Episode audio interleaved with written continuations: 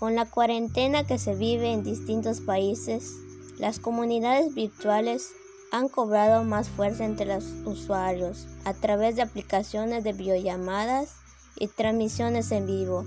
Las personas han mantenido el contacto con el exterior, descubrieron nuevas maneras de relacionarse con otros usuarios y eso ha cambiado la forma de comunicarse. Una de las aplicaciones que se usa es el Zoom.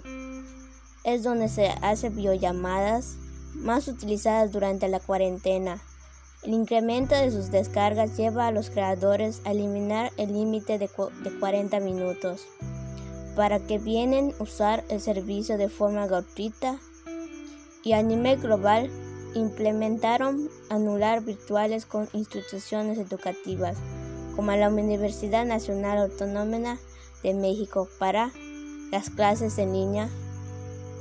La, la plataforma Massive Online Open Course uso a disposición del público curso gratuito, donde la Universidad Autónoma Metropolitana de México y otros países donde se utiliza las videollamadas o las clases o reuniones donde se usa la en línea.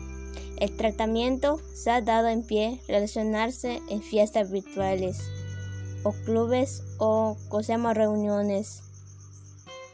En Los Ángeles se ha creado la zona en un antro en línea que cuenta con 16 habitantes de chat, donde los usuarios pueden bailar y convivir con otras personas. Para los amantes de los videojuegos, Animal Crossing ha sido otra manera de mantenerse en contacto con el exterior. La dinámica consiste en crear un avatar para habitar en un universo virtual y su éxito ha sido tal que algunos han aprovechado el juego para tener reuniones con amigos.